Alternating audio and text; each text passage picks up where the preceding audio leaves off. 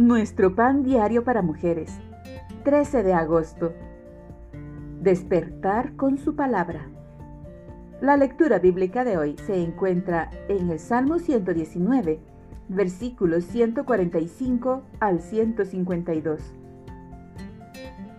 Me anticipé al alba y clamé, esperé en tu palabra. Salmo 119, versículo 147.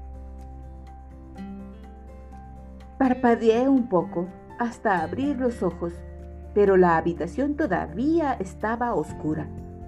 Era demasiado temprano para levantarse. Suspiré, acomodé la almohada y esperé volver a dormirme.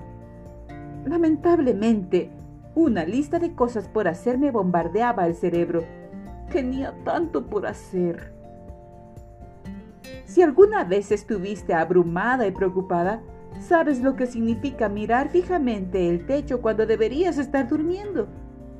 El escritor del Salmo 119 conocía bien esta situación. Escribió, Me anticipé al alba y clamé, esperé en tu palabra.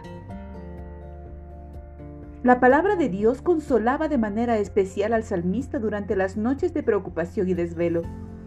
Aunque no podía desaparecer sus problemas, declaró, se anticiparon mis ojos a las vigilias de la noche para meditar en tus mandatos.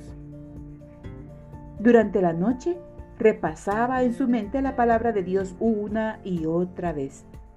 Se concentraba en las escrituras en vez de hacerlo en sus preocupaciones.